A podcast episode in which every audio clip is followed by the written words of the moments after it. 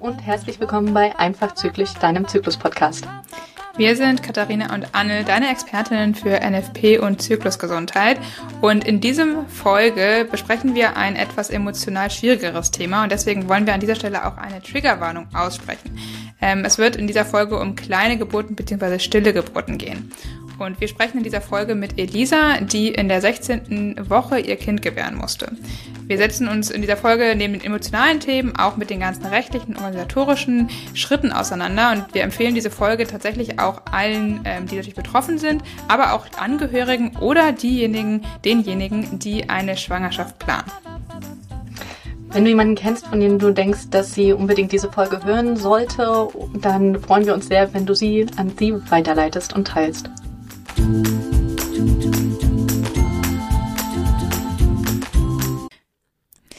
Wir freuen uns sehr, dass wir heute eine Gästin hier haben, die liebe Elisa. Und zwar sprechen wir mit ihr über ein sehr emotionales Thema. Deswegen vielleicht auch an der Stelle nochmal eine Triggerwarnung für diejenigen, die irgendwie eine Fehlgeburt erlitten haben oder ähm, das Thema Fehlgeburt Schwierigkeiten haben, sich anzuhören. Für die ist diese Folge vielleicht jetzt erstmal nicht geeignet, ähm, denn wir wollen heute über Elisas Erfahrung auch sprechen mit einer Fehlgeburt und generell ein bisschen über das Thema was ja doch ein bisschen Tabuthema noch ist, über das Tabuthema Fehlgeburt sprechen.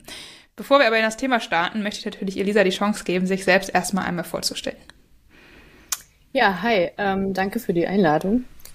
Ähm, ich bin Elisa, komme aus Erfurt.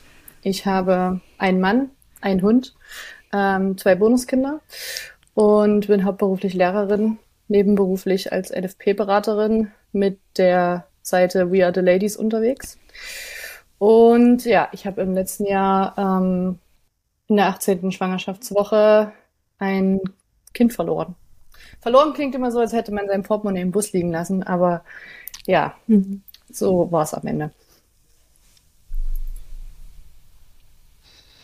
Okay, ähm, ich war da vor ein paar Wochen mal auf deinem Instagram-Account und ähm, was ich total mutig fand, ist, wie viel du darüber gesprochen hast, was das für Emotionen bei dir ausgelöst hat, aber auch was, was für Unterstützung dir in dem Moment geholfen hat und was du dir von anderen in deinem Umfeld in dem Moment gewünscht hättest. Und das ist ja doch eine ähm, Seltenheit, sage ich mal, weil viele überhaupt nicht darüber sprechen oder nur mit sehr wenigen darüber sprechen.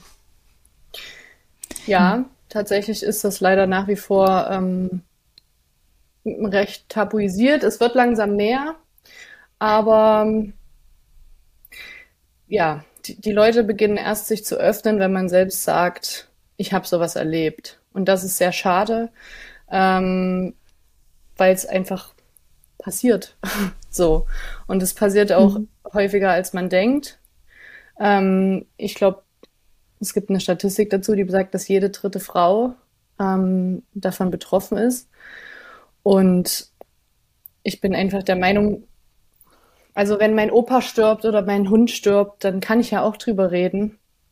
Und ähm, genauso finde ich, sollte man auch einfach drüber reden, wenn ja, wenn man einen Schwangerschaftsverlust ähm, erleidet oder ja. Ja, Vielleicht magst du uns einmal kurz ein bisschen mitnehmen. Wir hatten es vorher schon mal gesagt, ne, wenn es dir zu emotional wird, dann darfst du gerne Bescheid sagen, ähm, wie das denn für dich war jetzt von, du hast irgendwie, weißt, du bist schwanger, bis dann irgendwie eben die, die Fehlgeburt passiert ist. So, was, was ist da emotional bei dir passiert oder wie, wie hast du das für dich so erfahren oder vielleicht auch jetzt im Nachhinein schon reflektiert so ein bisschen?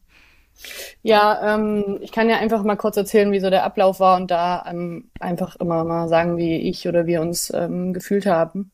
Ähm, also wir waren, wir sind relativ problemlos schwanger geworden und haben dann in der 16. Woche erfahren, dass unser Baby ähm, überall Wasser hat und dass es sich eben dadurch nicht richtig weiterentwickeln kann. Und dann sind wir, also, ne, man geht halt zum Frauenarzt, erster, erster Ultraschall für, für meinen Mann auch, ähm, geht zum Frauenarzt, freut sich, okay, wir gucken uns heute zusammen das Baby an. Und dann sagt der Arzt eben gleich, ähm, ja, da stimmt was nicht. Und das ist natürlich erstmal so, okay. Ich meine, ich habe mich im Vorfeld ähm, auch schon relativ viel mit dem Thema befasst, einfach weil es mich immer interessiert hat. Ähm, vielleicht auch ein bisschen Also ich wollte halt, dass mich interessieren Menschen und mich interessieren auch die Emotionen dahinter und deswegen war ich auch schon vorher immer mal auf so Seiten unterwegs wie ähm, das Ende vom Anfang zum Beispiel. Die kann ich auch sehr empfehlen für Betroffene und auch Nicht-Betroffene. Da gibt es ganz viele Berichte ähm, zu kleinen Geburten. Also kleine Geburten finde ich immer ein bisschen schöner als Fehlgeburten, weil Fehlgeburten impliziert immer so, ja, irgendwas ist fehlgeleitet und ja, es gab vielleicht auch irgendeinen Fehler, aber am Ende ist es ja der Prozess ja doch ähm, auch ein Geburtsvorgang und ähm, nur das, ja, ich finde einfach das Wort kleine Geburten ähm, für mich schöner. Und also ich wusste, dass es das gibt, aber wenn man dann natürlich auf dieser Ultraschallliege liegt und gesagt bekommt, ja, mit ihrem Baby stimmt was nicht, dann ist das halt so wie, ja, das, das kann jetzt nicht sein. So. Ja, dann hat es halt da Wasser. Dann holen wir halt das Wasser da raus. Das ist doch, das ist doch sicherlich kein Problem, ne? In der heutigen Zeit mit dem Fortschritt der Medizin. Ja, und dann sind wir zur ähm, Pränataldiagnostik und haben eben da nochmal genauer drauf schauen lassen und da wurde das dann leider bestätigt. Aber da war noch gar nicht richtig klar, woher das kommt. Ähm, wir haben uns dann für eine Fruchtwasserpunktion entschieden, um eben bestätigen zu lassen, was hat denn das Kind eigentlich, ähm, weil das Wasser ist in dem Fall nur ein Symptom. Und da gab es dann bei uns, ähm, gab so easy Sachen wie ja so eine ähm, Unverträglichkeit der Blutgruppen zum Beispiel. Ähm, das war aber schon ausgeschlossen, weil man wird ja zu Beginn der Schwangerschaft, wird ja geschaut, was hat man für eine Blutgruppe und kann das auftreten. Und dann gab es eben noch so ein paar andere Sachen wie irgendwelche Infektionen oder eben Erbkrankheiten, chromosomale Fehler. Und ähm, genau, wir wollten das dann natürlich ganz genau wissen. Mhm. Aber die Ärztin sagt dann halt auch gleich, ja, wir, wir finden das jetzt aber auch nicht raus, um diesem Baby zu helfen, sondern wir finden das jetzt raus für eine potenzielle nächste Schwangerschaft. Und das war dann schon ähm, so, wo ich gedacht habe, nee, nee, da kommt jetzt keiner und holt das Wasser einfach raus und dann hast du trotzdem ein Baby, sondern hm. das ist hier, das wird hier ähm, enden. So. Und ähm, ja, dann haben wir uns bewusst dafür entschieden, uns auch ein bisschen Zeit zu nehmen und erstmal drüber nachzudenken, okay, wie wollen wir denn jetzt weiter verfahren? Weil eben an diesem Punkt nach der Untersuchung bei der Pränataldiagnostik klar war, für dieses Baby wird es, ähm, wird es nicht weitergehen. So. Das ist so schwer betroffen, dass wir da keine Chance haben. Ja, genau. Und dann hatten wir danach noch einen Termin bei der Humangenetik. Das war auch ähm, sehr aufschlussreich, weil man dann halt tatsächlich erstmal erfährt, okay, was ist denn eigentlich das Problem? So, bis zu diesem Zeitpunkt ist ja alles super diffus. Man ist damit beschäftigt, okay, ich werde dieses Kind gebären, weil in Deutschland ähm, gibt es zwar auch eine, also bis zur, ich glaube, zwölften oder vierzehnten Woche, je nach Größe des Babys, glaube ich auch, kann man noch medikamentös ab, ähm, abbrechen oder über eine ähm, Curettage. Aber über den Punkt waren wir halt schon lange hinweg. Und es wurde uns auch gleich klar gemacht, dass dann eben nur eine, ähm, eine Geburt, also eine vaginale Geburt in Frage kommt. Und das ist dann natürlich so der, der, der, der doppelte Schlag ins Gesicht. Okay, mhm. also ähm, dein Baby ist auf jeden Fall, ähm, wird wahrscheinlich die Schwangerschaft sowieso nicht überleben, aber du wirst es auch noch zur Welt bringen. So. Und du weißt aber auch immer noch nicht so richtig, was es denn eigentlich hat. Und ähm, das ist halt ein super schwieriges, diffuses Stadium, wo man halt auch gar nicht so richtig klare Gedanken fassen kann. Ähm, und wir haben uns dann da aber eben auch ganz bewusst dazu entschieden, okay, nein, wir brauchen jetzt hier ein paar Tage. Wir müssen erstmal zum einen die Leute um uns herum ihre Arbeit machen lassen, nämlich rausfinden, was ist mit dem Kind, ähm, wo können wir eventuell gebären und was haben wir noch für Unterstützungsmöglichkeiten. Glücklicherweise hatten wir da ein sehr gutes System, sowohl von, also mein Gynäkologe, meine Hebamme, ähm, wir haben dann noch über meinen Gynäkologen einen Kontakt bekommen zu einer Schwangerschaftsberatung, die aber auch Trauerbekleidung macht und auch im Verein für früh verwaiste Eltern in Erfurt tätig ist. Und dadurch sind wir dann einfach auch super gut aufgefangen und beraten worden. Und wenn es zu diffus wird, weil ich vom Hundertstel ins Tausendstel gehe übrigens, dann dürft ihr mich gerne unterbrechen. Ne? Ähm, und wenn ich zu viel rede, auch. Also ähm, es kommt jetzt einfach so ein bisschen unsortiert nochmal ähm, raus. Alles Nein, gut, alles genau. gut, mach einfach weiter. Ja, so, und dann haben wir uns eben die Zeit genommen, haben die ganzen Professionals um uns herum auch ihre Arbeit machen lassen. Und dann kam eben so nach und nach die Informationen einfach reingetröpfelt. Ähm, und es stellte sich dann eben raus, dass unser Kind ähm, eine Chromosomenanomalie hatte, ähm, bekannt als Monosomie X oder auch das ähm, Turner-Syndrom. Und das ist eine zufällige Mutation, die ähm, entstehen kann. Ich glaube, da ist noch nicht so ganz äh, Sicherheit da. Ich bin mir gerade nicht sicher. Ähm, ich habe das mal versucht zu recherchieren, aber das war ähm, schwierig, ähm, weil ich nicht jede Studie dazu einsehen konnte und irgendwann auch gedacht habe, okay, man muss es jetzt auch nicht, äh, ne, man muss es jetzt auch nicht zerreden oder zerlesen. Ähm, eine Mutation, die sehr wahrscheinlich ähm, bei der Zellteilung ganz am Anfang entsteht und die halt einfach rein zufällig ist. Also mhm. es geht halt einfach, ähm, es gibt also nur ein X-Chromosom und das andere, das geht halt einfach an irgendeiner Stelle flöten. So. Mhm. Und man weiß nicht ähm, genau, ja, was, was das beeinträchtigt. Und da gibt's aber auch wieder unterschiedliche Ausprägungen dieses Syndroms. Also es gibt ähm, Kinder, die werden ganz normal damit geboren, die können damit auch ähm, leben und bei manchen fällt es zum Beispiel erst auf, wenn die in die Pubertät kommen, weil es eben keine Geschlechtshormone gibt. Mhm. Und die meisten ähm, schaffen es aber nicht mal bis zur, bis zur zwölften Schwangerschaftswoche. Und wir waren halt irgendwo dazwischen. Aber auch da war eben klar, okay, ähm, wir waren ja dann häufiger beim Ultraschall, das Wasser in dem Kind vermehrt sich auch einfach so schnell, dass irgendwann das kleine Herz es auch nicht mehr schaffen wird, das ähm, abzutransportieren. Und dann ähm, würde eben das Kind von alleine versterben. Ja, genau. Und dann war das eben klar. Dann war auch irgendwann der Prozess angekommen, dass ich gesagt habe, okay, ja, wir machen das mit dieser Geburt.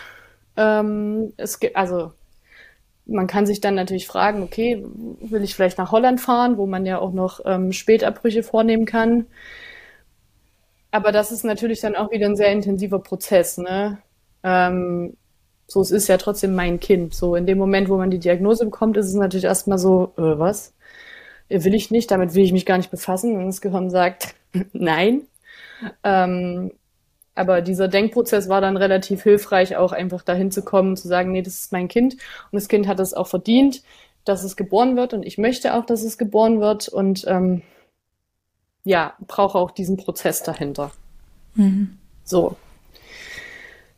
Ja, vielleicht erstmal soweit. Ja. Ähm, ähm, genau. Danke dir auf jeden Fall schon mal, dass du uns da jetzt schon mal so weit mitgenommen hast. Ähm, ich finde nochmal gut, ganz am Anfang hattest du nochmal den Hinweis gesagt, dass du lieber von kleiner Geburt sprichst als von Fehlgeburt. Vielleicht nehmen wir das für uns auch nochmal mit, dass wir dir auch den Titel mhm. der Folge ähm, umschreiben, weil ich finde das immer wichtig, dass auch die Personen, die dann sowas erlebt haben, die Worte finden, mit denen sie sich wohlfühlen. So. Ähm, und finde es auch nochmal sehr cool, dass du hier jetzt so offen irgendwie darüber redest. Ich weiß nicht, Anna, hast du irgendeinen Kommentar gerade oder eine Frage, die du mhm. erstmal stellen möchtest noch? Ähm, ich finde es total klasse, dass ihr euch den Raum da gegeben habt und die Zeit zu nehmen und ähm, erstmal die Information zu verarbeiten. Und ich kann mir vorstellen, es gibt gute Ärzte, Ärztinnen, Hebammen etc., die einem auch helfen und einem auch erlauben, diese Zeit zu nehmen. Und ich kann mir aber auch vorstellen, ähm, dass es Ärzte, Ärztinnen gibt, die dann sehr drängen, so nach dem Motto, na, das kann ja vielleicht eh nicht leben, das muss jetzt so schnell wie möglich weg oder da müssen sie ganz schnell sich verabschieden. Und ähm, falls jetzt hier jemand zuhört, der vielleicht irgendwann mal diese Entscheidung auch vor sich haben wird, ähm, ist es, glaube ich, gut zu wissen, einfach, ich darf mir die Zeit nehmen und ich muss mich von niemandem drängen lassen. Und ähm, es kommt natürlich darauf an, was der Zustand gerade des Kindes ist. Also wenn es schon gestorben ist, dann kann vielleicht auch die Zeit drängen. Aber meistens darf man sich den Raum nehmen und das erstmal zu verarbeiten, dass es im Kopf erstmal ankommt. Emotional wahrscheinlich nochmal viel später. Ähm, das, das fand ich sehr stark, dass ihr da einfach die ja, Zeit voll. durchgenommen habt und durchgesagt. Ich, wenn ich dir da kurz ins Wort fallen darf, ähm, bevor ich das wieder ja. vergesse, ich habe mir vorgenommen, das auf jeden Fall zu erwähnen. Ähm, was ganz viele auch nicht wissen und was auch leider von, von Gynäkologen teilweise nicht erzählt wird, ist, ähm, man hat auch ein Anrecht auf eine Hebamme. Egal wie weit man mhm. ist, ähm, auch im Falle, dass das Kind zum Beispiel, keine Ahnung, es ist die achte Woche, ähm, Mr. Borschen, das Kind ist im Mutterleib verstorben und ähm, der Arzt stellt das fest, dann wedeln die natürlich gleich, wie du sagst, mit der Überweisung, oder nicht alle, aber, ne, und sagen, ja, ja, gehen Sie mal und machen Sie, keine, keine Sorge, machen Sie einfach Neues. So, ist doch, ist doch kein Problem, ne? Ähm, und ich habe echt viele Berichte gelesen, also wirklich, es ist unterirdisch, was, wie da teilweise mit Frauen umgegangen wird, aber das können wir gleich nochmal besprechen. Ähm, mhm. Sich dann die Zeit zu nehmen und auch einfach zu gucken, okay, finde ich eine Hebamme, weil man, man muss ja auch nicht für so eine kleine Geburt bis zu einem bestimmten Zeitpunkt ähm, unbedingt ins Krankenhaus. Also klar, wenn es ein medikamentöser Abbruch ähm, sein soll, dann muss man natürlich sich in ärztliche ähm, Beratung auf jeden Fall begeben. Aber es gibt auch äh, Hebammen, die das dann auch zum Beispiel zu Hause begleiten. Wenn man jetzt sagt, okay, ich möchte gerne darauf warten, dass das, ähm, dass der Prozess ähm, von selbst beginnt, dann, dann, das steht einem zu. Und so eine Hebamme hat auch einfach ein ganz anderes Zeitkontingent und eine, ganz andere Erfahrung, die sie da nochmal mit einbringt. Und also ich möchte da auch gerne die Frauen dazu ermutigen, da nicht auf irgendwelche Befindlichkeiten von anderen Leuten zu hören, sondern wirklich zu sagen, okay, das ist jetzt die Diagnose, die ich habe und die trifft einen wie ein Schlag und man denkt im ersten Moment vielleicht, naja, Gott, bloß weg damit. So, ich will damit gar nichts mehr zu tun haben. Aber es ist unglaublich hilfreich, sich zu sortieren und sich auch einfach Hilfe zu suchen. Ja, also, und hätte mein Gynäkologe nicht gesagt, Sie können bei der Schwangerenberatung von der Caritas anrufen, äh, da arbeitet die und die Frau und die hilft Ihnen da weiter, weil die hat genau damit Erfahrung. Also ich wäre jetzt nicht auf die Idee gekommen, in so einer Situation nach Schwangerschaftsberatung zu googeln. Aber klar, das mhm. ist ja ein Teil der Schwangerschaft. So. Und das gehört doch irgendwie zusammen. Da sitzen auch Leute, die sind geschult darin, auch mit schwierigen Themen umzugehen. Und auch wenn man sich vielleicht von so Sachen wie Caritas oder was, ich bin nicht kirchlich, ja, ich bin auch nicht kirchlich. Aber wenn ich da hingehe und mich mit denen 40 Minuten lang unterhalten kann und da nur zwei Gedanken draus mitnehme, die mir in dem Prozess, den ich gerade durchlebe, mitnehmen kann, sei es auch irgendwelche rechtlichen Dinge, was passiert mit dem Kind, soll das beerdigt werden, kann ich das überhaupt beerdigen, ähm, dann habe ich doch schon was gewonnen. So, aber die Informationen stehen halt nicht einfach äh, im Internet, wenn man jetzt eingibt, was weiß ich, Schwangerschaftsverlust Erfurt, dann, dann gibt's dazu halt keine Informationen. Mhm. Und das ist eben mhm. so ein bisschen schade, wenn es dann nicht von den Ärzten kommt. Ähm, Ihnen steht eine Hebamme zu, wir haben hier vielleicht die und die Beratungsstelle, gehen Sie doch da mal hin. So. Und Zeit mhm. haben sie auch im besten Fall. Meistens ist es ja nicht so, dass es ähm, also klar, wenn man jetzt schon Blutungen hat, dann sollte man sich damit auf jeden Fall befassen, weil dann ist es halt leider schon fortgeschrittener im Prozess. Aber wenn man jetzt beim Arzt feststellt, das Herz hat aufgehört zu schlagen, dann hat man in der Regel auch die Zeit, sich damit nochmal zu beschäftigen und die sollte man sich einfach nehmen. Hm. Ja. Ja, am Ende ja. ist es dein Körper und es ist gerade dein Kind und deswegen ist es auch deine Entscheidung, wie du Voll. das zu Ende bringen willst. Ja. Absolut. Ja, Genau. Da, darf ich nochmal einsetzen?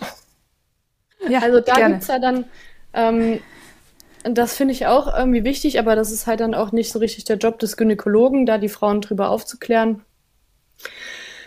Was habe ich denn für Möglichkeiten? Ähm, also, weil ich das gerade angesprochen habe, das war bei uns ja dann auch so eine Frage. Was, was passiert denn mit, mit dem Kind oder den äh, Überreste? Klingt immer so furchtbar, aber ja, also mit dem, mit dem Baby. So. Was passiert denn damit? Ähm, und da gibt's ja auch unterschiedliche Möglichkeiten, je nachdem, wie weit man ist in diesem, also in der Schwangerschaft. Ähm, so dass man ab einer gewissen Woche, ich glaube, dass es die 24. ist, oder 500 Gramm Geburtsgewicht, oder das Kind ist lebend ähm, zur Welt gekommen dass es dann eben diese richtige Bestattungspflicht gibt, so wie man das auch kennt, ähm, dass man dann, ich trinke mal ganz kurz einen Schluck. ja. dass man dann sein Baby quasi beisetzen ähm, muss, so wie man das eben von anderen verstorbenen Menschen auch kennt. Und dann gibt es ja auch noch die Möglichkeit, dass man, wenn man sowas hat, sein Baby in einem Sammelgrab beisetzen lassen kann. Ähm, das bieten verschiedene Friedhöfe an oder andere Initiativen, die sich teilweise auch aus Betroffenen gebildet haben. Und dann gibt es natürlich auch die Möglichkeit zu sagen, ich möchte nichts davon, ich lasse das im, im, im Krankenhaus. Oder dann gibt es eben auch Leute, die das vielleicht zu Hause erleben, die dann eben sagen, okay, ich habe dieses kleine Etwas irgendwie aufgefangen und ich möchte das jetzt gerne selbst irgendwie beisetzen. Ähm, das ist zwar rechtlich immer so eine Grauzone, aber am Ende, wenn der Papa das Kaninchen im, Ge also ist jetzt ein unschöner Vergleich. Ich hoffe, ihr versteht das nicht falsch. Aber das Kaninchen kann ich ja, auch, also kommt ja auch keiner und sagt, ha, das ist dir lieb, lieb und das vergräbst du jetzt hier, das darfst du aber nicht. Ähm, da gibt's ja unterschiedliche Möglichkeiten, aber das erzählt einem ja auch keiner. Also man sitzt ja da in dieser hm. Situation und befasst sich mit so vielen verschiedenen Sachen wie geht's mir? Wie geht's mir? Wie geht's mir mental? Wie geht's mir körperlich? In welches Krankenhaus gehe ich? Will ich überhaupt in ein Krankenhaus? Muss ich da jetzt sofort hin? Ähm, mein Baby ist tot. Und was passiert dann eigentlich mit dem Baby? So. Und ähm, mhm. sich dann hinzusetzen und da eine Google-Recherche zu machen, äh, wo ja auch noch in jedem Bundesland unterschiedliche ähm, Sachen gelten. Ähm, also es ist einfach super schwierig.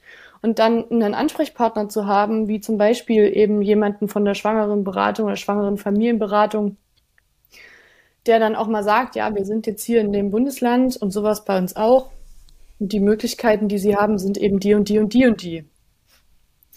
So, weil darüber denken, also, ne, das geht halt alles ein bisschen geordneter, wenn jetzt jemand aus der Familie zum Beispiel verstirbt, weil man dann halt noch ein Bestattungsunternehmen hat und das Bestattungsunternehmen diese Dinge übernimmt. Aber es gibt ja viele Fälle, wo man das halt nicht hat, weil man eben nicht in diese, in diese reine Bestattungspflicht fällt. So. Und dann mhm. ist ja auch das wieder eine emotionale Frage. Will ich, dass mein Kind mhm. auf dem Friedhof liegt? Soll es ein eigenes Grab haben? Soll es in einem Sammelgrab liegen? Soll das über, also, so. Und so kommt man dann und von gleichzeitig solltest du aber auch verarbeiten, dass du einen großen Verlust jetzt hast, ne? Also ja. das ist ja wirklich viel, viel rationale Entscheidung, gleichzeitig aber mit einer riesengroßen emotionalen Wolke, die über dir schwebt, so stelle ich mir das gerade vor. Absolut. Ja. ja. Okay. Definitiv. Das heißt, wenn ich dich richtig verstanden habe, hat dir vor allem ähm, geholfen, sich Zeit zu nehmen, also sich nicht drängen zu lassen, sondern erstmal mhm. mit deinem Partner auch darüber zu reden ähm, ein bisschen Klarheit reinzukriegen und dann auch mit den richtigen AnsprechpartnerInnen mhm. darüber zu sprechen. Ja, genau. Also mhm. ich kann ja mal kurz erzählen, wie es bei uns war. Ähm, also wir waren ja in der 16. Schwangerschaftswoche, als wir es erfahren haben. Ähm, für uns war relativ schnell klar, dass wir auf jeden Fall kein eigenes Grab möchten. Ähm, hier in Erfurt gibt es ähm, ein Regenbogengrab ist ein Sammelgrab, wo eben ähm, sich die beiden Krankenhäuser zusammengeschlossen haben und quasi die, ähm, ja, die Babys werden quasi gesammelt ähm, und dann gemeinsam ähm, mehrmals im Jahr eingeäschert. Und dann gibt es zweimal im Jahr so eine Art Aussegnungsfeier, was von den beiden ähm, Krankenhaus-Theologen äh, oder Seelsorgern ähm, veranstaltet wird. Und bei uns bot sich das eben an, weil gerade da, also drei Wochen nachdem dann quasi die Einleitung der Geburt stattfand, auch so eine, ähm, ich sage jetzt mal, Trauerfeier stattgefunden hat. Und wir einfach gesagt haben, okay, das ist ähm, für uns auch nochmal eine Sache, auch wenn wir nicht kirchlich sind, wir haben nochmal einen Rahmen, wir haben auch eine würdevolle äh, Sache daraus gemacht, weil es kommt ja auch noch dazu. So, es geht um die Würde der Schwangeren, aber es geht natürlich auch um die Würde des Kindes und ähm, die Eltern und die Familien und so weiter. Und dann haben wir eben gesagt, okay, wir machen das so. Und dann musste dieser Prozess aber auch in Gang gesetzt werden, weil klar war, dass wir in keinem der Krankenhäuser hier in Erfurt die Geburt haben wollen. Ähm, also das war dann auch nochmal wieder so ein Prozess mit emotionalen und rationalen Entscheidungen. Ähm, so, weil das, das eine ja auch vom anderen abhängt. ähm, mhm. Und wir haben also wir lassen jetzt mal kurz den Mittelteil der Geburt äh, aus, den kann ich dann ja gleich nochmal erzählen. Das Kind ähm, ist in einem Krankenhaus außerhalb von Erfurt geboren. Wir wollten aber gerne, dass es hier in Erfurt bei uns auf dem Friedhof liegt. So. Schön und gut. Da hatten wir dann nun nach langem Hin- und Hergedenke diesen Punkt erreicht. Das muss aber dann auch logistisch umgesetzt werden.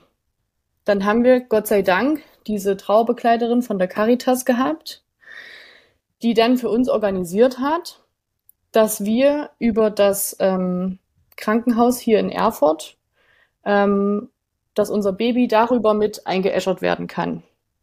So. Das ist erstmal der erste Prozess.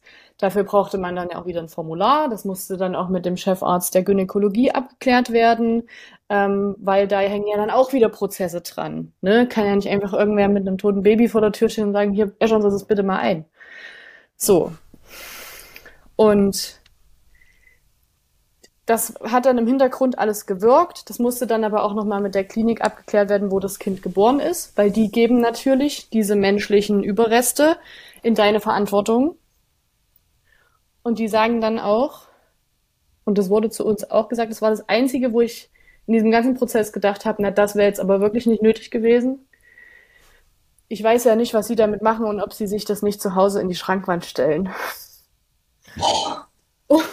Und ich so dachte, Entschuldigung, ähm, also ich habe hier vor drei Tagen ein totes Baby zur Welt gebracht, was ich jetzt gerne abholen möchte, damit es äh, würdevoll eingeäschert werden kann und ich äh, einen Ort habe, wo ich hingehen kann. Und das ist der Spruch, der Ihnen dazu einfällt. Ja, so. Aber das war wirklich das Einzige und das war auch für mich am Ende kein Thema. Ich konnte das gut in der Schublade verpacken, wo es war. Ähm, ja, so. Aber das ist natürlich das, was da dranhängt. Ne? Prozesse, rechtliche Absicherung, wie geht man damit um? So. Und dann ähm, wurde das eben ermöglicht, dass wir unser Baby dann in dieser Klinik abholen durften mit einem Dokument von der nächsten Klinik, dass wir eben das Baby dahin bringen, um es dann bestatten zu lassen. So. Aber das alles erstmal rauszufinden und das rauszufinden ohne jemanden, der davon Ahnung hat. Also ich wüsste nicht, wie ich wie, wie ich es gemacht hätte. So, man mhm. hätte mit so vielen Leuten reden müssen, an so viele unterschiedliche Stellen gehen müssen. Es hat am Ende alles funktioniert, aber glücklicherweise muss man ja sagen, dass wir einfach diese Traubekleiderin hatten, die uns das auch einfach ein Stück weit mit abgenommen hat und das für uns organisiert hat. So. Ja. Ja. Ja. Was würdest du denn sagen, was hat dir am meisten geholfen, mit der ganzen Situation umzugehen und das ähm, vielleicht auch zu verarbeiten oder ähm, da gesund rauszugehen, sag ich mal. Ja? Ne? Also sowohl körperlich als auch emotional. Mm. Naja, zum einen erstmal, ähm, also mein Mann, also ganz klar.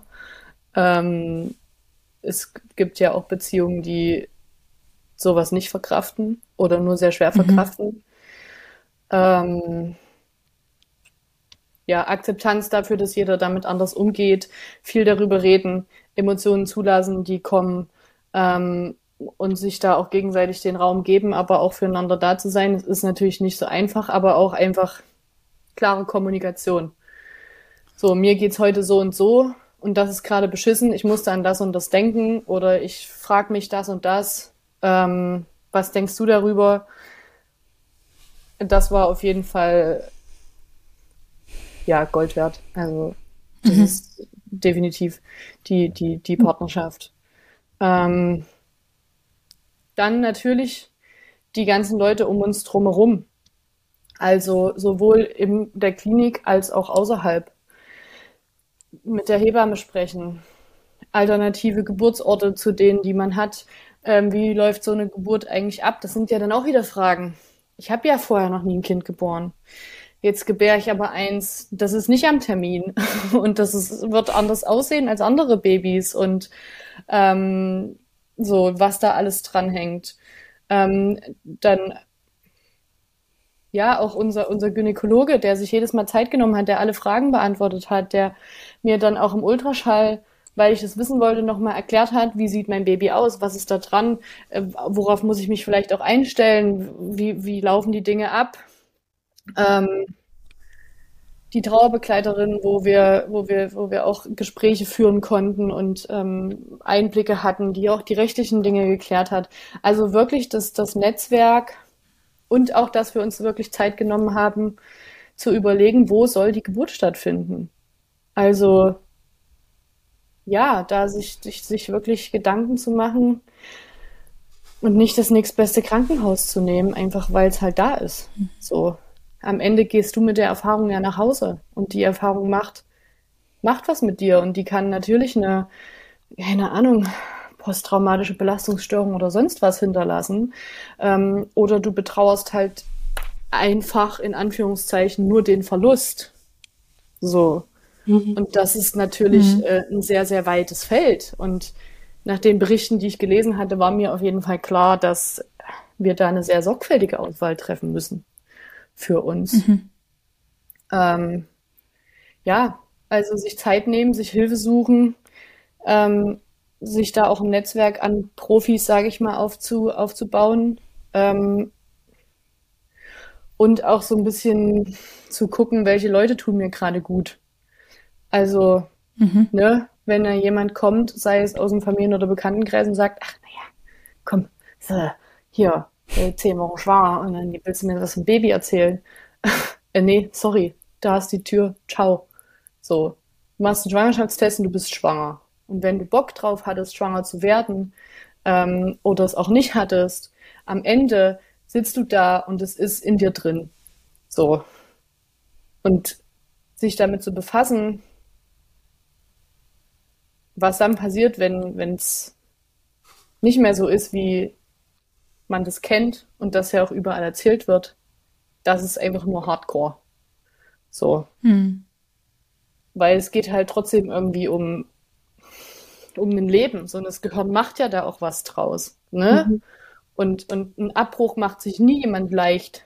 Ob der jetzt in so einer Situation notwendig ist oder in irgendeiner anderen Situation. So, du bist ein Mensch und äh, da besteht jetzt irgendwie eine Chance auf einen anderen Menschen und äh,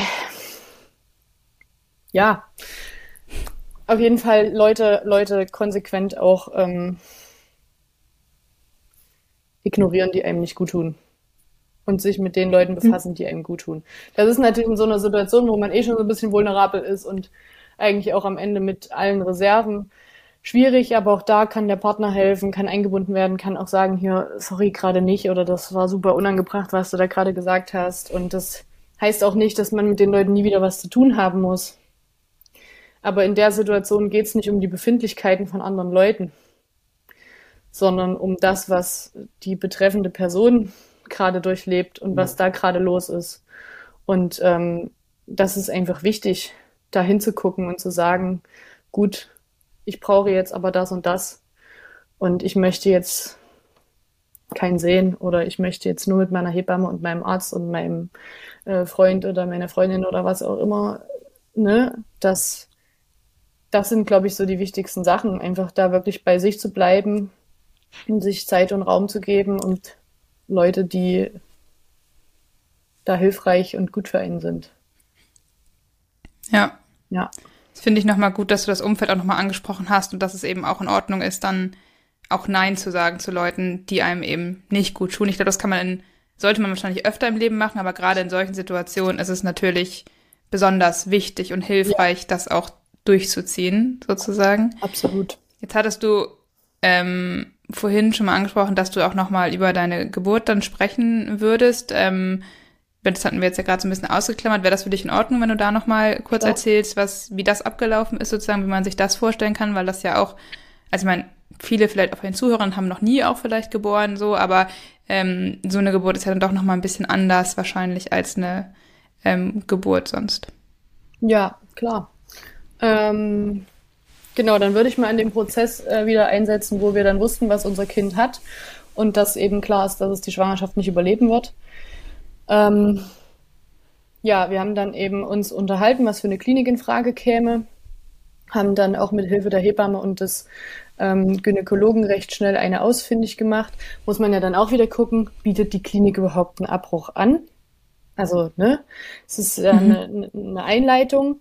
Und dann gibt es natürlich Krankenhäuser, die sind in kirchlicher Trägerschaft. Und da gibt es ja dann die auch wieder die, genau, die, die, die Diskrepanz, dass das dann da eben nicht angeboten wird. Ähm, wir haben dann ein Krankenhaus gefunden, ein kleines Krankenhaus, eine Dreiviertelstunde entfernt von hier. Und haben dann aber auch, also da gibt es ja dann auch wieder die Option, man kann natürlich auch sagen, okay, wir warten jetzt, bis das ähm, Herz unseres Kindes von allein aufhört zu schlagen. Oder wir gehen eben den Weg der Geburtseinleitung. Das waren ja die beiden Optionen, die wir zu diesem Zeitpunkt hatten. Weil für uns kam ja was mhm. anderes nicht mehr in Frage, weil wir schon zu weit fortgeschritten waren in der Schwangerschaft. So. Und dann haben wir eine Klinik gefunden, dann sind wir eben hin. Ähm, da mussten auch noch Papiere organisiert werden, ohne Ende, ein Einweisungsschein mit. Da müssen dann auch wieder bestimmte Sachen draufstehen, dass das dann auch wieder alles korrekt funktioniert. Ne? Also es ist halt auch dann immer so noch so ein organisatorischer Aufwand, wo, wo, es, wo es gut ist, wenn man noch jemanden an der Seite hat, der das so ein bisschen mit abdecken kann. Also auch da die Empfehlung, äh, Partner, Freundin, beste Freundin, Mutter, Vater, wen auch immer mit einzubeziehen. Ähm, genau. Und dann sind wir ähm, in die Klinik gefahren ähm, und haben eben ausgemacht, also haben uns das nochmal erklären lassen, wie das laufen soll und wann wir wiederkommen. Und es war dann so, dass wir ähm, dort entschieden haben, ja, wir, wir machen jetzt die Einleitung, weil wir wollten nicht, also wir waren uns auch einig, dass wir nicht warten wollen, bis äh, mein Kindsbewegung spüren kann. Das konnte man zu dem Zeitpunkt noch nicht. Und für uns war relativ schnell klar, dass wir darauf auch nicht warten wollen. So. Mhm. Und dadurch, dass wir ja auch ungern in diese Bestattungspflicht rein wollten, weil für uns eben das Sammelgrab die beste Option war, war halt klar, okay, wir lassen jetzt nicht nochmal zwei oder drei Wochen verstreichen, sondern wir gehen jetzt wirklich ähm, diesen Weg. Wir haben uns das überlegt, wir, wir sind damit im Reinen und dann, ähm, genau. Ja, und dann waren wir in der Klinik und da gab es dann ähm, schon mal so eine Tablette. Ähm, ich, ich weiß nicht, inwiefern man darüber reden darf im Podcast, was das für eine Tablette ist und was sie macht. Ähm, das ist auf jeden Fall eine Tablette, die, ich sage jetzt einfach den Namen nicht, ähm, die kriegt man auch, wenn man ähm, einen Abbruch in einer früheren ähm, Schwangerschaftswoche macht, die quasi ähm, ganz laienhaft formuliert schon mal so die ähm, Versorgung des Babys im, im Mutterleib quasi unterbricht. Der Körper produziert äh, nicht mehr ähm, Schwangerschaftshormone in dem Maße, wie er das vorher getan hat. Und es wird eben dem Körper suggeriert, wir stellen hier den Betrieb ein. So. Mhm. Ähm, da eigentlich löst das in der Regel keine Wehen aus. Es kommt aber auch immer wieder darauf an, wo man sich in der Schwangerschaft befindet da wir schon relativ weit waren, war eben auch klar, okay, im zweiten Schwangerschaftsdrittel kann es passieren, dass sich zum Beispiel die Plazenta nicht richtig löst und man dann nochmal nach, ähm, also dass man dann nochmal eine Curettage braucht nach der Geburt, weil die Plazenta nicht abgeht. Das hat ein relativ hohes Blutungsrisiko.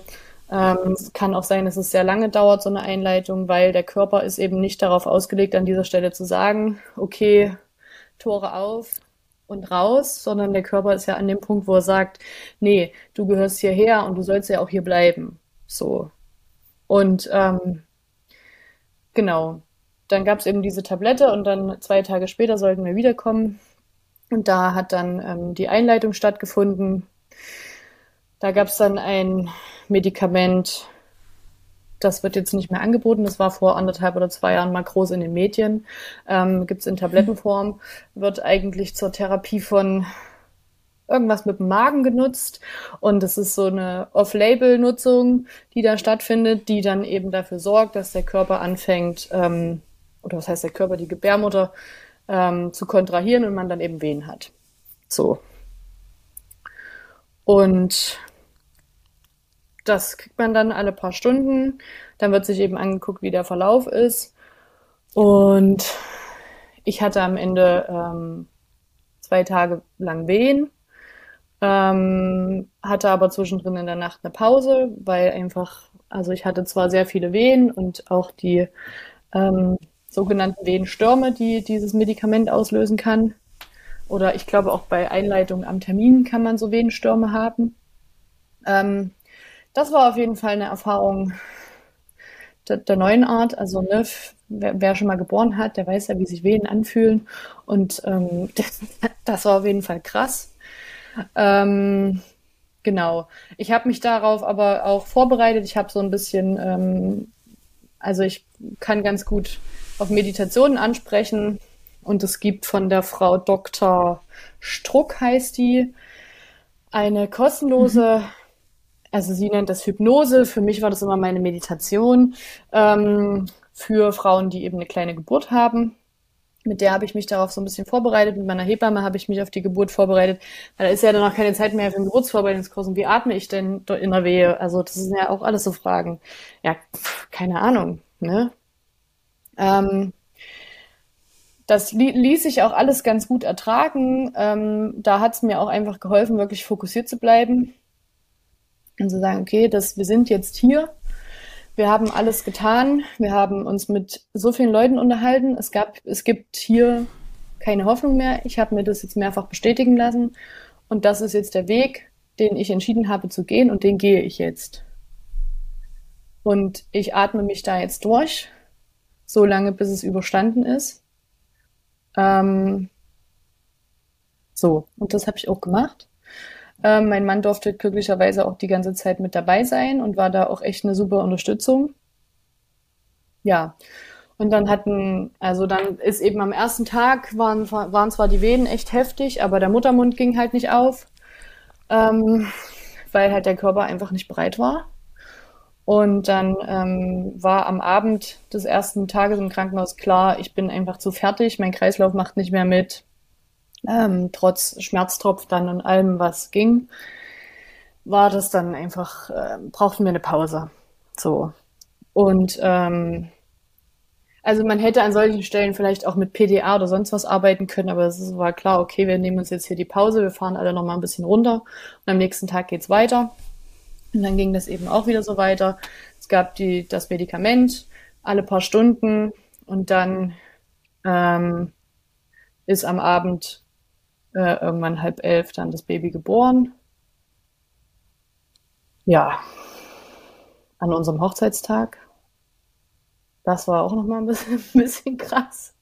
Ähm, aber auch mittlerweile war es, wo ich sage, okay, es gehört halt zu unserer Geschichte dazu. Wir würden sowieso daran denken und irgendwie haben wir das ja auch zusammen dadurch geschafft. So. Ja. Ja, dann. Ähm, ja, krass haben, haben wir das Baby dann auch nochmal bekommen und durften auch nochmal alleine sein mit unserem Baby. Ähm, das war auch ganz gut. Einfach, um sich da zu verabschieden. Ja. Und dann kam so der krasseste Moment, weil dann weiß man, okay, das geht jetzt und es kommt auch nicht wieder. Jemand kommt und mhm. nimmt es mit und dann ist es weg. So. Ja. Ähm, wir haben dann noch in der Klinik die Nacht verbracht, weil wir mit der Ärztin, die uns die ganze Zeit begleitet hatte, ausgemacht haben, dass wir uns noch mal sehen wollen. Was auch super mhm. schön war, weil alle waren richtig menschlich und war, haben auch so mit uns mitgefühlt. Und das Krankenhaus war halt ähm, auch super leer. Wir waren auf der gynäkologischen Station und in dem Krankenhaus war nicht mal die Cafeteria auf. Die haben so 24-Stunden-Dienste. Das heißt, wir hatten am Ende nur zwei Hebammen, zwei Ärzte, die Schwestern waren ähnlich. Und es war halt dann auch so herzlich einfach so. Dann kommt die Nachtschwester und guckt nochmal und ich mache euch mal das Licht aus. Soll ich euch mal das Fenster zumachen? Könnt ihr schlafen? Geht's euch gut? Am nächsten Morgen nach der Geburt dann nochmal die Ärztin. Bitte wartet, bis ich wieder Dienst habe. Ich würde euch gerne nochmal sehen. Die kommt dann rein und umarmt einen und weint mit einem und ist einfach so da. Ähm, mhm. Und das war, das war einfach gut. So, dass man eben nicht im Maximalversorgerkrankenhaus ist und alle sind gestresst und man liegt im Dreibettzimmer oder was weiß ich, ist alleine. Und das ist ja auch nicht so, dass man es den Leuten selbst zuschreiben kann. Ne? Es passiert halt, weil das System auch mhm. einfach so ist, wie es ist. Und es war halt dort wirklich ganz ähm, schön. Also wirklich. So, und ich hatte auch Glück, dass die Plazenta sich dann auch gelöst hat und die dann auch direkt mitkam. Ich nicht nochmal in den OP musste, weil davor hatte ich tatsächlich so ein bisschen, ja, Angst. Also ich bin ohne große Angst mhm. in diese Geburt rein. Ich hatte keine Angst vor der Geburtserfahrung. Ich hatte Angst vor der emotionalen Reise, sag ich mal ähm, und davor nochmal in den OP zu müssen und dann aus einer Narkose aufzuwachen mhm. und sich total matschig zu fühlen und zu wissen, okay, mein Baby ist weg, ich liege jetzt hier, alles ist, äh, das hat mir Angst gemacht. So. War aber glücklicherweise nicht notwendig. Genau. Und dann gab es eine Abschlussuntersuchung und nochmal ein kurzes Gespräch. Ähm, genau, und dann sind wir nach Hause gefahren. Also wir haben uns abholen lassen. Und dann sind wir eben zwei Tage später nochmal hingefahren und haben unser Baby abgeholt, um das eben hier ins Krankenhaus zu bringen, damit es hiermit bestattet werden kann. So, und das war dann auch wieder, nachdem eben in der einen Klinik jemand gesagt hat, wer weiß, ob sie sich da in, das in die Schrankwand stellen, ähm, sind wir natürlich auch mit entsprechenden Gefühlen ähm, dann hier in das Krankenhaus gefahren, wo wir in die Pathologie mussten, weil die eben das Baby entgegengenommen haben. Und dann denkt man natürlich, oh Gott, wenn das jetzt beim Abholen schon mit so einem Satz irgendwie läuft, wie läuft denn das dann gleich? Gebe ich das dann jetzt hier irgendeinem gestressten Pfleger in die Hand, der nimmt es mit und stellt es irgendwo hin, bevor es dann irgendwo hinbringt? Also es war, ne? Man weiß es ja nicht. Und dann war das aber tatsächlich so, dass wir hier in die Pathologie kamen und da kam uns, ähm, also kam uns halt ein Mitarbeiter entgegen und der war so richtig äh, herzlich und warm und ja, hat uns da sein Beileid ausgesprochen und auch nochmal, ja, und das ist ja auch äh, ein schwerer Verlust und ich habe hier schon alles vorbereitet und brauchen Sie noch irgendwas, möchten Sie noch irgendwas, uns das auch sachlich nochmal erklärt hat, was wir wissen wollten und das einfach geschafft hat, in diesem kalt gekachelten Raum in der Pathologie so eine Wärme zu erzeugen, dass man einfach das Gefühl hatte, okay, ich habe mein Baby jetzt an einen guten Ort gebracht. So, und da ist jemand, mhm. der versteht auch, was hier passiert und ähm, ja, fängt einen da auch so ein bisschen auf. Also, und da muss man wieder sagen, für uns, das ist ja nun leider nicht gang und gäbe, ist diese ganze Sache wirklich gut, also gut gelaufen. Wir haben danach gesagt, so beschissen, wie das alles war, aber es hätte nicht besser laufen können. So, wir wurden an keiner Stelle hm. schlecht behandelt oder übergangen. Man hat mit uns, ähm, man ist sehr gut mit uns umgegangen und hat auch diesen Verlust gewürdigt und, und auch ne, den Zustand, den wir hatten. So. Und hm. ich glaube, wenn das auch nicht so gelaufen wäre, wäre ich, wäre ich auf jeden Fall auch nicht so stabil durch diese Geburtserfahrung gegangen. So, die Leute, die da waren, mhm. haben das ja auch mit be be beeinflusst, so. Ne? Und man kann sich natürlich an vielen Stellen dann auch entscheiden, sehr viel zu weinen und hysterisch zu sein und ich, jedes Gefühl ist erlaubt, es gibt kein richtig und kein falsch. Für mich waren das nicht die Gefühle, die mich weitergebracht hätten. Ich habe das hinbekommen, das für mich auch so dahin zu arbeiten, dass ich diesen Fokus halten konnte, weil mir auch klar war, wenn ich den Fokus nicht halten kann, dann wird es so und dann wird es sehr viel schwieriger werden. Es ist halt mhm. halt auch krass, was so eine belastende Situation so aus einem rausholen kann. Also das hat mhm. mich auch fasziniert. Ähm, mhm. Ja, so. Und dann waren wir aus der Klinik raus. Dann steht natürlich noch die Frage, ja, wie transportiert man denn jetzt so ein kleines Baby eigentlich? Also auch das soll ja irgendwie ein bisschen würdevoll passieren. Weil kommt ja jetzt keiner mit dem Sarg und transportiert dir das irgendwo hin. Und dann sind wir eben einen Tag nach der Geburt in die Stadt gelaufen und haben eine kleine Holzkiste besorgt und ich habe vorne, wir hatten noch keinen Namen für unser Baby, wir hatten nur so einen Arbeitstitel und den habe ich dann vorne drauf gestempelt, habe da eine kleine Decke mhm. reingelegt, um das halt auch irgendwie so ein bisschen schön zu gestalten und auch würdevoll für uns und für unser Baby. Und ja, dann haben wir da auch wieder jemanden organisiert, der uns fährt und sind dann im strömenden Regen dahin gefahren und als wir zurückkamen, war halt strahlender Sonnenschein. Ja. Ja. Ja, also ich muss sagen, ja, nee, sag du was, Anne.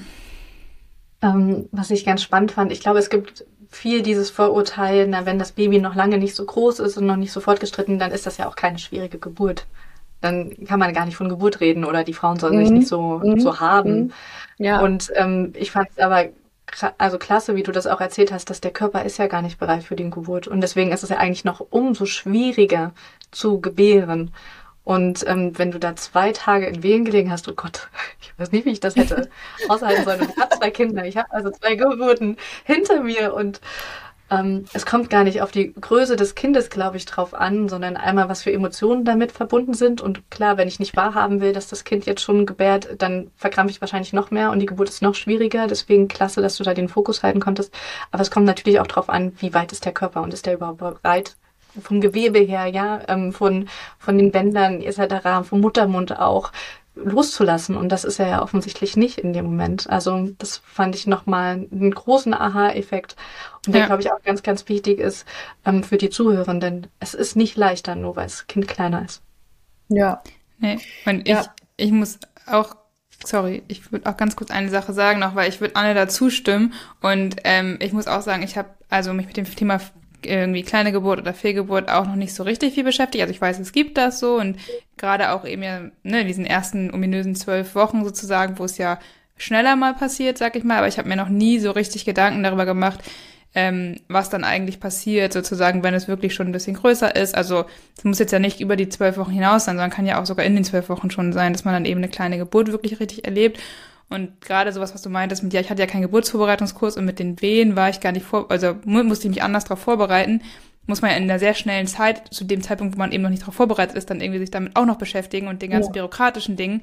Da muss ich sagen, das habe ich, also ich habe es noch nie so mir die Gedanken darüber gemacht und das war für mich jetzt auch nochmal so ein krasser Aha-Effekt, wo ich sage, okay, das ist enorm viel und eigentlich noch viel schwieriger als nachher eine Geburt, ähm, sag ich mal, wenn das Kind fertig ist, in Anführungsstrichen, ähm, weil man eben so viel andere Dinge noch drumherum und natürlich noch eine, viel, eine ganz andere emotionale Situation auch noch dazu hat, ähm, dass das echt eine Situation ist, wo ich sage, okay, es ist, also verdienst, wenn, du verdienst meinen größten Respekt und alle, die das erlebt haben, ähm, da so durchzugehen. Und ich glaube auch trotzdem, dass ihr, was du ja auch gesagt hast, Glück gehabt habt, dass ihr so gut, so gut aufgefangen wurdet und so gute Unterstützung euch auch geholt habt, sozusagen. Also es ist natürlich Eigenverdienst auch, sich die zu holen. Ähm, aber dann natürlich auch ein bisschen Glück dabei, dass es wirklich empathische Leute sind, die sich dann auch dem annehmen so. Und da kann ich nur allen sagen, dass sie sich da erstmal ein Beispiel an euch nehmen können, glaube ich, eben was die Kommunikation untereinander angeht, aber auch eben, dass die Unterstützung, die ihr euch geholt habt und wie ihr damit umgegangen seid. Und dass auch da gilt, glaube ich, was du vorhin gesagt hast, so ein bisschen, wenn da eine Hebamme oder eine Ärztin ist und ihr merkt, die ist nicht empathisch und die tut euch nicht gut in dem Moment, dann versucht euch eine andere zu suchen. Ja, das steht dir ja Weil auch ich zu. glaube, also das steht ja. dir auch zu, das steht dir bei einer großen Geburt ähm, äh, zu, zu sagen, mit dieser Hebamme kann ich nicht, ich möchte mit der nicht gebären. Und es steht dir bei einer kleinen natürlich auch absolut zu. Aber man ist halt immer so, ja, man, man will ja keine Umstände machen und man will ja auch nicht wirken wie die blöde Zicke, die sich jetzt anstellt. Also ich merke das ja jetzt auch gerade wieder, also ich bin ja jetzt noch mal schwanger und bereite mich ja auch wieder auf eine Geburt vor. Und ähm, unterhalte mich ja auch mit anderen Schwangeren in irgendwie welchen Kursen und merke auch da, ähm, Leute, also manche Leute wollen das auch abgeben und wollen auch einfach sagen, die werden mir im mhm. Krankenhaus schon sagen, was ich machen soll. Ähm, und andere sind aber so, ja, ich kann doch dann aber nicht äh, sagen, nee, mit der Hebamme kann ich jetzt nicht und die soll jetzt mal rausgehen. So, also wenn es noch eine andere Hebamme gibt, dann wird man in diesem Krankenhaus sich vermutlich nicht hinstellen und sagen, nee, nö, das hast du jetzt, nö, das entscheiden wir. Also klar, es kann passieren. Deswegen ist es auch da gut, sich jemanden an die Seite zu holen, zu sagen, hier, wir sind da als Team drin, du bist dafür genauso verantwortlich, bitte setz dich für mich ein. Ähm, so wie du schon sagst, auch Eigenverantwortung ein Stück weit zu übernehmen und da auch ganz klar zu kommunizieren. Ähm, ja, es ist einfach super wichtig. Aber es ist halt auch klar, dass man in so einer Situation einfach überfordert ist und das vielleicht nicht ganz so gut kann. Aber man sollte ja. es versuchen, ja. zumindest. So. Und ich denke gerade ja. in so super krassen Situationen, wo man ja auch einfach so fragil ist. also, ähm, ja. Und ja. Ja. Nee, ist glaub, schon wichtig. Wenn es okay ist, weil du jetzt gerade gesagt hast, dass du jetzt ja wieder schwanger bist, ähm, ja. wo haben wir im Vorgespräch ja schon dir gratuliert, weil wir uns sehr darüber freuen, natürlich auch mit dir und euch.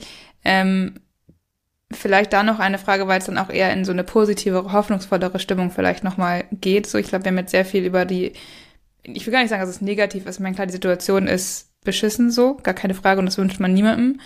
Ähm, aber es ist ja trotzdem wichtig, darüber zu reden und vielleicht auch erstmal ohne Bewertung vielleicht. Das ist halt einfach eine Situation, die natürlich vorkommen kann. So, und mit der man dann eben umgehen muss. Und was ich finde, was du erzählt hast, wie ihr das eben sehr, sehr, sehr gut und vorbildhaft so gemacht habt. Mm, ist es ja trotzdem vielleicht schön, jetzt am Ende nochmal so ein bisschen hoffnungsvoller dann auch reinzugehen, weil vielleicht die eine oder andere, die zuhört, was ähnliches erlebt hat wie du und vielleicht ähm, jetzt noch nicht wieder schwanger ist oder sich nicht ganz weiß, wie sie jetzt weitermachen soll, sozusagen mit ihrem Kinderwunsch. Deswegen vielleicht kannst du da noch mal ein paar Worte zu sagen, wie dann das für dich war, nachdem du, nachdem ihr das sozusagen für euch ähm, abgeschlossen habt, den, den Prozess sozusagen und wie es dann für euch weiterging, was den Kinderwunsch angeht. Ja, ja, voll gerne, weil ich finde, das ist auch so ein also ich habe ja auch da viele Podcasts und Sachen gelesen und es endet halt mit, ja, okay, das Kind ist jetzt geboren. So, ja gut, dann ist es jetzt halt weg und dann sind wir alle traurig und so. Und ähm, aber es ist ja, also es ist ja, man hat ja trotzdem noch kein Kind, aber immer noch einen Kinderwunsch. Ähm, und deswegen sehr gerne. Ähm, also man hat auch nach einer kleinen Geburt ein Wochenbett. Mhm weil auch da gibt es ja eine Wunde von der Plazenta und der Körper war auch ein bisschen strapaziert von der Geburt und dem ganzen Prozess. Ähm, da kann ich auch nur die Leute ermutigen, nehmt euch dafür Zeit und plant das ein. Und wenn euer Frauenarzt euch nicht krank schreibt, dann geht er halt zum nächsten Arzt. Dann geht er so lange zu Ärzten, bis ihr einen findet, der euch krank schreibt. Weil Mutterschutz gibt es nur für Frauen ab der 24. Woche, wenn ich es gerade richtig auf dem Schirm habe. Da gab es auch eine Petition im Bundestag, könnt ihr euch alles angucken. Ähm, da gibt's ähm, vielleicht, ihr habt bestimmt sowas wie Show Notes. Ähm, die Frau, die das Buch Jede dritte Frau geschrieben hat, Natascha Zagorski heißt die. Die hat sich dafür eingesetzt, soll jetzt auch eine ähm, Beschwerde beim äh, Verfassungs äh, mhm. Gericht. Gericht geben, ja, danke, ähm, weil das natürlich super unfair ist. Also warum kriegt jemand anders Mutterschutz und ich nicht? Mein Kind ist auch nicht bei mir. So, das nur am Rande. Ähm, also geht bitte zu einem Arzt, der euch krank schreibt und wenn es drei Ärzte braucht, dann braucht es drei Ärzte. Das ist scheißegal. Steht, die Situation ist zu krass, um einen Tag nach einer kleinen Geburt arbeiten zu gehen. Mhm. Ähm, aber auch da sind die Leute dann wieder so, ja, aber wenn ich das jetzt einfordere, nein, mach's, also mach's einfach, denk nicht drüber nach. So, du brauchst diese Zeit. Weil dein Körper hat, hat, hat eine Geburt erlebt, du hast ein Wochenbett, du hast Wochenfluss, du hast Hormonabfall und dir wird es nicht gut gehen. Nicht nur geistig, auch, äh, auch körperlich. So. Mhm. Ja, das nur am Rande. Ähm, genau, wir hatten dann also ich habe dann auch so mein Wochenbett eingehalten. Dann hat sich mein Zyklus relativ schnell wieder erholt. Ich hatte tatsächlich direkt nach dem direkt nach dem Wochenfluss auch schon wieder einen Eisprung. Mhm. Ähm, interessanterweise fiel das auch alles so zusammen mit dieser, also mit dieser Trauerfeier. Ich bin kein besonders spiritueller Mensch oder sowas, aber es gab so Momente in diesem ganzen Prozess, die waren einfach irgendwie, also am Ende Zufall, ja, die Zufälle passieren im Leben, ne? Aber mhm. so, das Kind wird geboren am Hochzeitstag, wir sind auf der Trauerfeier und das ist, der Körper sagt schon wieder, hey, ich mache hier mal weiter, ja, wir können eigentlich dann demnächst wieder weitermachen. Und du stehst da und denkst, Alter, können wir mal kurz auf die Bremse treten? Das ist irgendwie, ja, genau. Und wir waren dann aber also tatsächlich war dann nach dieser Trauerfeier für uns eigentlich so ein Punkt erreicht, wo wir gesagt haben, okay, wir sind da gut durchgekommen, wir haben uns viel Zeit genommen, wir haben auch ähm, im Verarbeitungsprozess ein paar Schritte gemacht. Wie wollen wir jetzt weiter verfahren? Ähm, wir gucken einfach, was passiert und ähm, nehmen das, was wir kriegen. So. Dass die nächste mhm. Schwangerschaft erstmal schwierig wird, das, das ist klar. Und ob die jetzt früher kommt oder später, wir haben das Gefühl, wir können, wir, wir können das nehmen, was wir kriegen. So. Mhm. Natürlich macht man sich dann aber auch Gedanken, oh Gott, vielleicht klappt das jetzt auch nicht und dann dauert das und wer weiß, was das noch alles so bringt, ne? Aber ja, haben uns dann entschieden, das einfach so anzugehen. Und das ist aber auch natürlich wieder ein Stück weit Kopfarbeit, weil man natürlich einerseits denkt, oh, hoffentlich klappt es schnell, aber andererseits auch denkt, ah, hm, wenn es jetzt so schnell geht und ich fühle mich ja dann auch irgendwie ein bisschen schuldig und um, hin und her. Aber gut, wieder Fokus. Ähm, es passiert das, was passiert. Ich beeinflusse das jetzt nicht in irgendeiner Form. Wir haben jetzt nicht nach Termin oder irgendwas. Wir haben einfach äh, geguckt, wie geht's uns, wie geht's uns in unserer Beziehung. Wir nehmen das, was kommt. So. Und dann kam das, was kam, mhm. gleich im ersten Zyklus. Ähm, hat es auch wieder der Zufall ergeben, dass wir wieder schwanger geworden sind. So. Und ähm, ja, das war dann natürlich auch wieder so, okay, krass. Okay, krass. Also eigentlich war es erstmal so luftleerer Raum. Gut. Ähm, mhm. Einerseits ist es natürlich total schön, andererseits ist es dann aber auch so, äh, ja, äh, geht es vielleicht zu schnell oder was weiß ich. Und dann hat meine Hebamme aber irgendwann mal zu mir gesagt, weißt du, dieser, dein Körper, dein Geist, also die hängen ja schon auch irgendwie zusammen. Ich meine, bei anderen Sachen sagt man das ja auch. Ja, vielleicht geht's dir heute nicht gut, weil du bist ja auch gerade gestresst oder was auch immer. Und wenn dein Körper sagt, hey, ich wäre jetzt soweit und ich mache das jetzt einfach mal, dann ist es vielleicht auch einfach so. Und ähm, mhm. das dann aber auch anzunehmen ne, und zu akzeptieren und zu sagen, okay, ja, nehme ich jetzt, ähm, war dann schon auch noch mal ein bisschen Arbeit. Und dann natürlich auch zu versuchen, naja, entspannt zu bleiben. Also da ist ja dann mhm. auch die Angst, was ist, wenn es wieder passiert? Ja, es war rein zufällig, ja, es hat nichts mit uns beiden zu tun, aber was ist denn so? Und dann ich kann da nur sagen, dass ich ganz viel versucht habe, wenn ich in diesem ganzen, oh Gott, was ist, wenn das wieder schief geht, ähm, immer versucht habe, die positiven Momente, wenn so ein Gefühl von Freude in mir aufgestiegen ist, das einfach zuzulassen und es anzunehmen. Mhm. Und da auch zu sagen, okay, eigentlich habe ich ja Angst, dass mit dem Baby wieder was passiert, aber ich freue mich jetzt auch, weil da ist ja jetzt jemand, und ich kann jetzt akzeptieren, dass ich mich darüber freue. Weil am Ende kann ich mich ja jetzt freuen. Und meine Freude hat keinen Einfluss darauf, was in meinem Bauch passiert. So. Dass ich mich jetzt freue, führt nicht dazu, dass meinem Baby was passiert. So, weil man denkt ja dann immer, je weniger ich irgendwas Gutes erwarte, desto weniger werde ich am Ende enttäuscht. Und ich habe in meiner ersten Schwangerschaft, ich war eigentlich eine relativ sorglose Schwangere, ich habe mich gefreut, schwanger, okay, schön. Ähm, cool, machen wir mal. Und mhm. das war natürlich hier nicht ganz so unbeschwert. Und dann kam natürlich, kommen natürlich auch Leute und sagen, ach ja, hm, ja, kann es sein, dass du wieder schwanger bist? Und dann gibt's ja welche, denen erzählt man das und welche, denen erzählt man das nicht. Und dann sage sag ich, ja, ach, ja, wie weit bist du denn? Ja, keine Ahnung, in der achten Woche. Ach na, das ist ja noch total früh. Ja, das ist natürlich genau das, was man hören möchte, nachdem man gerade ein Baby verloren hat. Ja, das ist total früh. Und na und? Deswegen bin ich aber nicht weniger schwanger und es, also schmälert auch irgendwie mein Gefühl dazu nicht. Und ähm, natürlich mache ich mir Gedanken und beim, in der ersten Schwangerschaft haben wir über diese komische Zwölf-Wochen-Regel überhaupt nicht nachgedacht. Aber hier konnte ich, aber ich wusste ja auch, was hat die überhaupt für einen, für einen Sinn? Weil ich habe ich hab zwölf Wochen überstanden und alles war gut. Und am Ende habe ich trotzdem das Kind mhm. nicht bekommen. So. Also bekommen habe ich es schon, aber anders. Mhm. So, und dann, ja, bin ich aber im Nachhinein auch froh, dass ich in dieser ersten Schwangerschaft mich so häufig gefreut habe und das auch so zugelassen habe.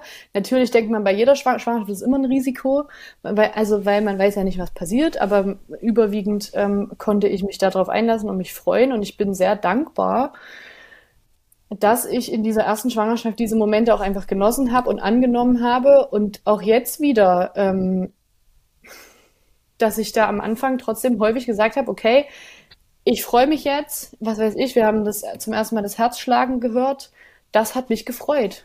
Und das darf ich dann auch annehmen und darüber darf ich mich auch freuen. Und wenn ich mich nach zehn Minuten nicht mehr freue, dann ist das auch okay. dann heule ich zehn Minuten, aber ich habe mich von den 20 Minuten zehn Minuten lang gefreut. Und das ist doch ein Gewinn und das ist doch was Positives, worauf ich mich auch fokussieren kann. Auch wenn dann im nächsten Moment wieder kommt, oh Gott, was ist, wenn was passiert? So, mhm. also weiß ich nicht, mhm. vielleicht hört sich das auch esoterisch und aber Nein, gar nicht. ähm, aber ich glaube, so ich kann das. Ja. War das, also es war so meine Herangehensweise. Ja. Du nimmst die Momente, die du hast ja. und die gut sind, weil die bleiben dir am Ende. So die schlechten, die bleiben sowieso. Die, die kommen und damit musst du dich befassen, ob du es willst oder nicht. Aber du tust alles dafür, dass das, dass das gut wird. Und ob jetzt in dem einen Moment du dich freust oder nicht, macht keinen Unterschied auf das, was in deinem Bauch passiert. Wenn da was nicht stimmt, dann stimmt da was nicht. Und dann musst du dich damit hm. befassen. Aber jetzt denkst ja. du, gehst du davon aus, alles ist cool und du freust dich. Ey, nimm das mit. So.